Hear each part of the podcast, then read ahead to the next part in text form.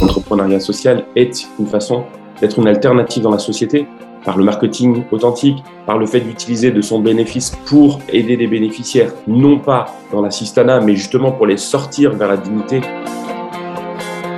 Ce qu'on appelle les entreprises de conviction, c'est tendance, hein. c'est à la mode aujourd'hui. Un entrepreneur social peut chercher à impacter euh, les jeunes euh, aussi par la biodiversité, par le respect euh, de la création. Nous sommes dépositaires de la création d'après un verset de l'Ancien Testament, donc Genèse 2, Dieu dit à Adam et Ève de garder le jardin et de le cultiver. Donc il y a une logique de préserver dont on serait bien inspiré d'en avoir un impact dans notre comportement comment j'achète mes produits, comment j'utilise mes médias, comment j'utilise euh, mes flyers. Est-ce que dedans il y a du respect euh, pour la création? Oh Luc, euh, ça c'est de la conviction, éventuellement de l'entrepreneuriat social, et en plus ça rejoint les demandes de la société. Donc oui, nous pouvons être alternatifs. On peut aussi faire un pas vers les autres.